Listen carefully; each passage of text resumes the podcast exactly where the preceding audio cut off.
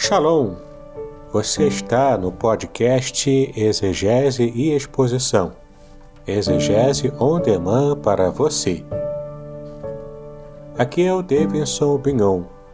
Eu sou mestre em Ciências da Religião, professor de exegese bíblica no seminário, pastor congregacional e também publisher editorial. Eu ajudo pastores e líderes cristãos a fazer estudos bíblicos na igreja sem ter problemas com interpretações erradas. Então, se você está pensando em compreender a sua Bíblia com segurança, não deixe de assistir a mais episódios como este aqui. Muito bem, então assine o canal, acione o sininho, curta, comente e também compartilhe. Você poderá me dar uma força me ajudando a ampliar o alcance com os estudos bíblicos de qualidade na internet.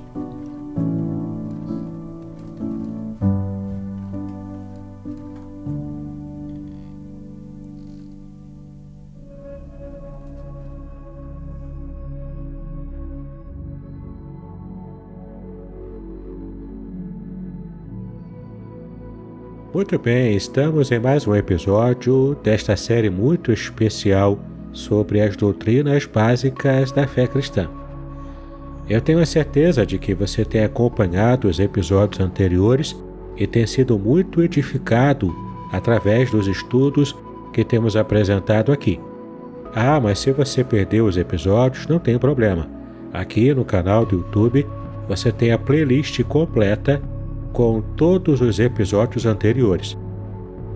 E hoje, neste episódio de número 13, vamos falar sobre a terceira pessoa da Trindade, o Espírito Santo.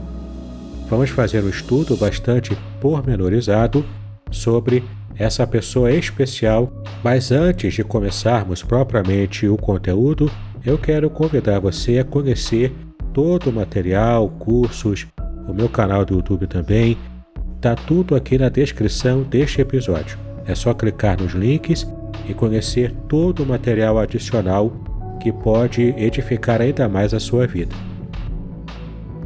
Muito bem, vamos começar então com o nosso estudo deste episódio. Muitos erros são propagados a respeito da pessoa e da obra do Espírito Santo. E justamente por essa razão é que é necessário que os novos crentes tenham algum conhecimento a respeito da terceira pessoa da Trindade. Estudos mais aprofundados, eles devem ser feitos depois, é claro, né? Com o auxílio do seu pastor e também de bons livros que você pode encontrar nas nossas livrarias aqui no Brasil. Este episódio de hoje contém apenas um esboço sobre essa tão importante doutrina, a doutrina do Espírito Santo. Portanto, preste atenção a tudo que você ouvirá aqui, faça isso orando em espírito e desejando uma verdadeira intimidade com o Espírito Santo, que é o que fará toda a diferença na sua vida. O versículo que você precisa memorizar para este episódio está em Efésios capítulo 5, versículo 18, que diz o seguinte: E não vos embriagueis com vinho, no qual há dissolução, mas enchei-vos do Espírito. Muito bem, vamos conhecer então quem é a pessoa do Espírito Santo, a terceira pessoa da Trindade. O Espírito Santo, ele é uma pessoa. Ora, desde os primeiros dias da igreja cristã até hoje, tem havido quem negue a personalidade do Espírito Santo Disse, por exemplo, que ele é uma força ativa ou uma influência, ou um poder impessoal, uma energia. Bem, não é assim que a Bíblia ensina. O Espírito Santo tem características de pessoa. Observe, por exemplo, o que está registrado em 1 Coríntios, capítulo 2, versículos 10 e 11. E procure já começar a anotar no seu caderno o que você descobriu sobre uma característica pessoal do Espírito Santo, como aparece nesse versículo. Sim, você percebeu que o texto diz que o Espírito Santo possui mente. Além de ter mente, o Espírito Santo também tem vontade ou determinação própria. E você pode conferir essa verdade em Atos capítulo 16, versículo 7. Compare também esse texto com 1 Coríntios capítulo 12, versículo 11. Olha que interessante, né? Além de possuir mente e vontade ou determinação própria, o Espírito Santo também tem emoção, porque ele se entristece. Confira em Efésios capítulo 4, versículo 30 e perceba o que o texto diz sobre as emoções do Espírito Santo. Então você já conseguiu aprender até aqui que o Espírito Santo possui uma mente, possui vontade ou determinação própria e também possui emoção. Percebeu como essas são características pessoais? Ora, se o Espírito Santo fosse uma força, uma energia, ele não teria características pessoais como essas. Então, descobrimos aqui que o Espírito Santo ele é uma pessoa. E percebemos isso com mais clareza porque nós é, encontramos o Espírito Santo como sendo próximos às outras pessoas da Trindade. Por exemplo, sabemos que o Pai e o Filho são pessoas, e as duas aparecem associadas ao Espírito Santo, realizando o mesmo ato, conforme você pode ver em Mateus capítulo 28, versículo 19. Assim, como pessoa, o Espírito Santo ele é parte da Trindade. Portanto, ele é uma pessoa divina, tanto quanto o Pai e tanto quanto o Filho. Assim, a Bíblia atribui ao Espírito não só características pessoais, mas também qualidades divinas. Então, tome nota agora no seu caderno sobre tais qualidades divinas aplicadas ao Espírito Santo. Veja, por exemplo, o Salmo 139, versículo 7. E anote no seu caderno qual é a característica divina aplicada ao Espírito Santo.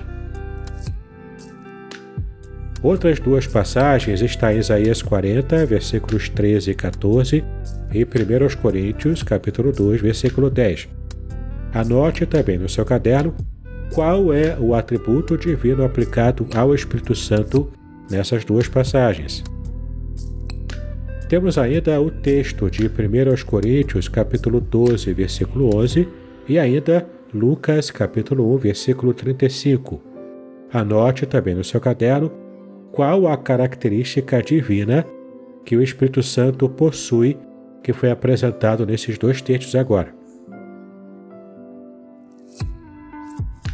E por fim, temos o último texto, que é Hebreus capítulo 9, versículo 14, e você também deve fazer o mesmo.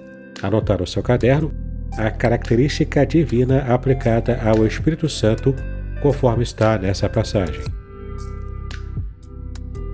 Então perceba que reconhecer a divindade do Espírito Santo é algo muito importante. Se ele não fosse Deus, ele não poderia executar a obra de inspiração das Escrituras e nem mesmo iluminar a cada um de nós para que possamos entendê-las. Assim, o Espírito Santo não poderia superar a nossa própria depravação para regenerar-nos e assim morar dentro de nós e também nos santificar. Bom, conhecemos aqui o Espírito Santo, percebemos que ele é uma pessoa, e não uma pessoa comum, mas uma pessoa divina. Mas qual seria a obra do Espírito Santo? Bom, seria demais para este episódio abordar toda a obra do Espírito Santo. As suas ações vão muito além daquilo que realiza na humanidade. Mas apesar disso, a gente vai se deter aqui nesse episódio a considerar a sua obra é, nos homens de modo geral, né? E também nos crentes, pessoalmente e na igreja.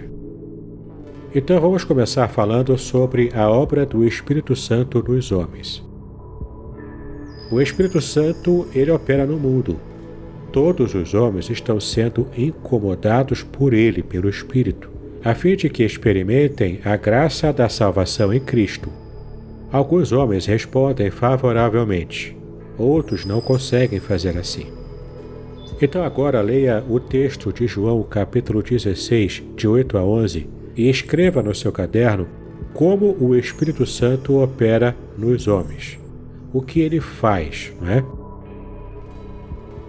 Então você percebeu que esta é uma obra de convencimento.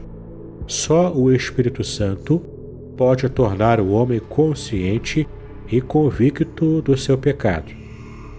Além disso, só o Espírito Santo pode fazer o homem reconhecer que a justiça divina já foi satisfeita pela obra de Cristo e que em Cristo todos os homens são julgados, quer para a salvação, quer também para a perdição eterna. Assim, você pode agora ter certeza de qual é a obra do Espírito Santo nos crentes. Aqueles que primeiro são convencidos pelo Espírito Santo experimentam outras bênçãos além da própria salvação, é claro, né? O Espírito Santo ilumina, porque nós dependemos dele para compreendermos a palavra de Deus. Examine agora alguns versículos e anote no seu caderno o que faz o Espírito Santo a esse respeito. O primeiro texto está em João 14, versículo 26, e o segundo texto, João 16, versículo 13. Então não esqueça, anote no seu caderno o que cada um desses versículos fala sobre a obra do Espírito Santo. Então, além de iluminar, o Espírito Santo também santifica. Ele age no íntimo do crente para conduzi-lo a uma vida de santidade. Confira em 2 aos Tessalonicenses, capítulo 2, versículo 13, e também em 1 de Pedro, capítulo 1, versículo 2. Podcast Exegese e Exposição. Exegese on demand para você.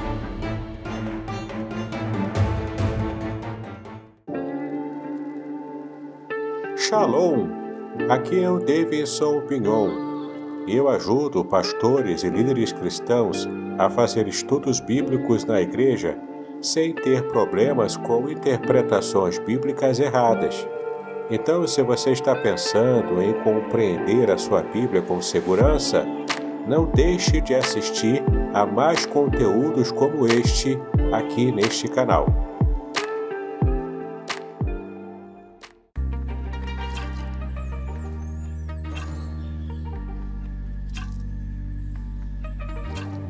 Outra obra muito importante do Espírito Santo na vida do crente é que ele dá poder para testemunhar.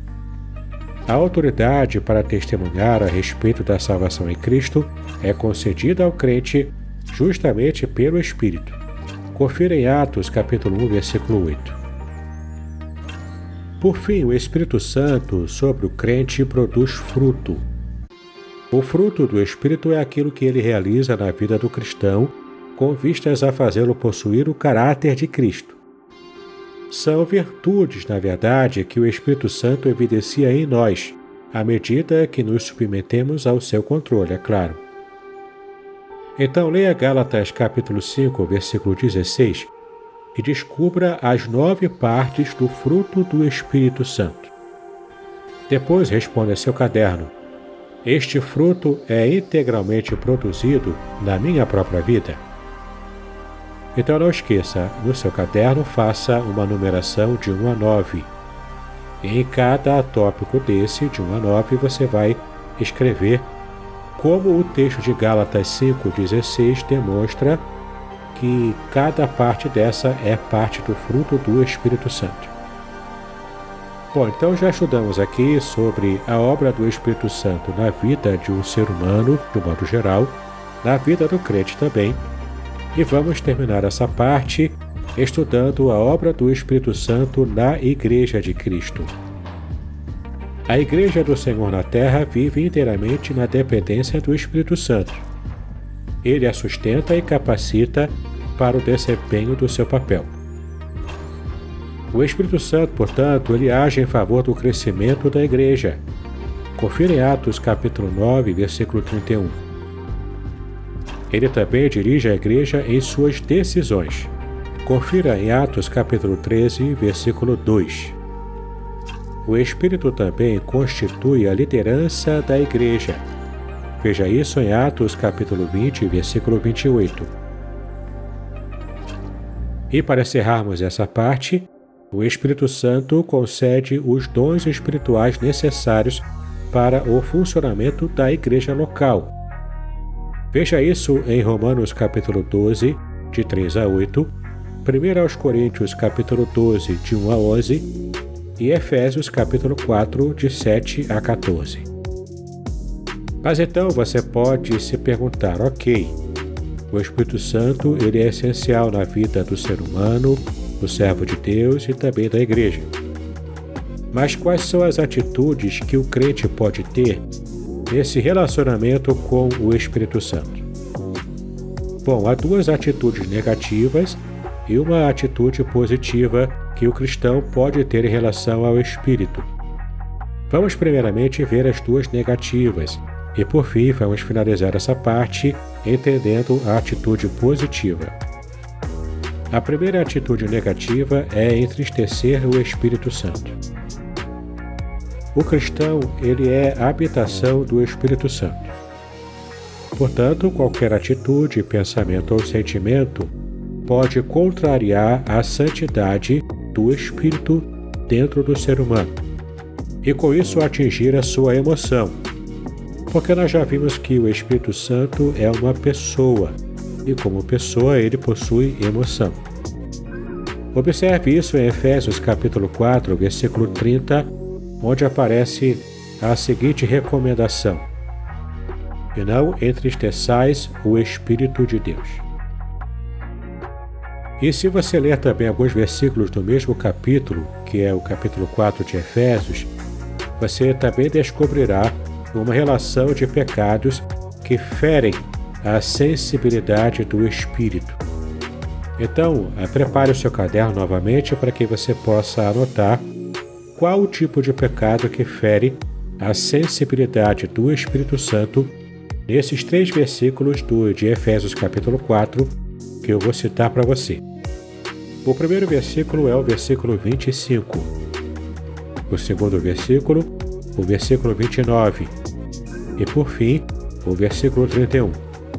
Percebeu que esse texto mostra essa lista de pecados contra o Espírito Santo e o tipo de reação de entristecimento que o Espírito Santo tem quando observa em nós esses tipos de pecado. Bom, a segunda atitude negativa que o crente pode ter contra o Espírito Santo é apagá-lo.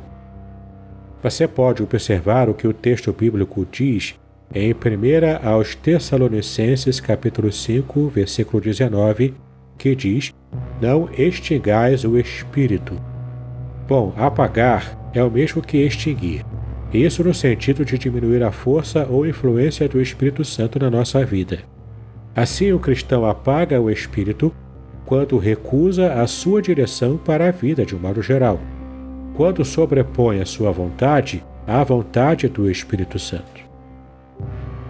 E chegamos agora sim à terceira atitude, essa atitude é positiva com respeito ao Espírito Santo, né, no relacionamento espiritual com o Senhor. Essa atitude é a atitude de encher-se do Espírito. Encontramos esta ordem em Efésios capítulo 5, do versículo 18 ao 21, que diz o seguinte: E não vos embriagueis com vinho, no qual há dissolução, mas enchei-vos do Espírito.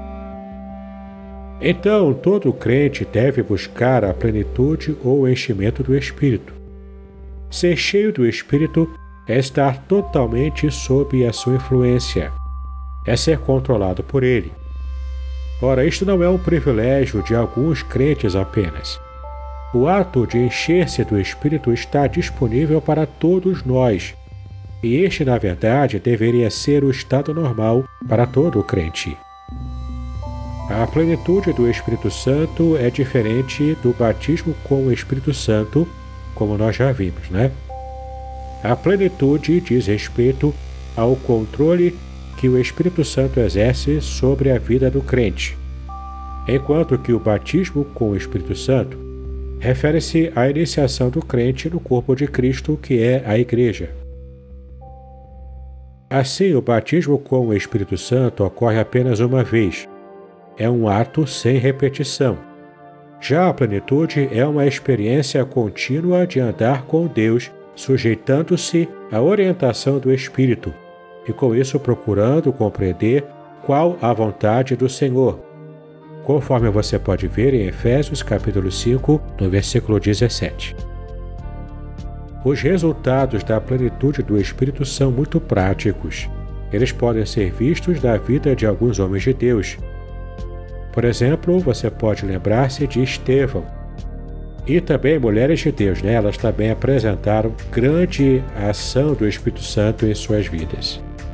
No caso de Estevão, a sua história é a de um homem que é cheio do Espírito Santo. Confira em Atos capítulo 6, do versículo 5 ao versículo 15. E agora anote no seu caderno qual foi o resultado do seu enchimento do Espírito Santo. Isso aí, confirme qual foi o resultado de Estevão estar cheio do Espírito. Bom, outro exemplo que a Bíblia também trata sobre uma pessoa cheia do Espírito é Paulo, o apóstolo Paulo. Você vai observar isso em Atos capítulo 9, versículo 17. Bom, a história deste apóstolo ela é contada a partir de Atos capítulo 9 e nas várias epístolas que ele também escreveu. Bom, a melhor maneira de entender o que representou de prático a plenitude do Espírito Santo na vida de Paulo é quando você pode ler o que ele mesmo disse, em Gálatas capítulo 2, versículos 19 e 20. Estou crucificado com Cristo. Logo, já não sou eu quem vive, mas Cristo vive em mim. Então, se você for fazer um estudo de Efésios capítulo 5, do versículo 19 ao versículo 21, esse estudo proporcionará a descoberta de alguns resultados práticos da plenitude do Espírito Santo. Observe o seguinte: o primeiro resultado, uma linguagem essencialmente cristã. O segundo resultado, a adoração e louvor a Deus. O terceiro resultado, gratidão ao Senhor por tudo. E o quarto e último resultado, a sujeição de uns aos outros. Então, meu querido irmão, minha querida irmã, deixe-se controlar pelo Espírito Santo. Não impeça a ação dele na sua vida e nem entristeça com tantos pecados. Aqueles que já possuem o Espírito podem ter a experiência de ser cheios dele. Veja o que está em Gálatas capítulo 5, versículo 25.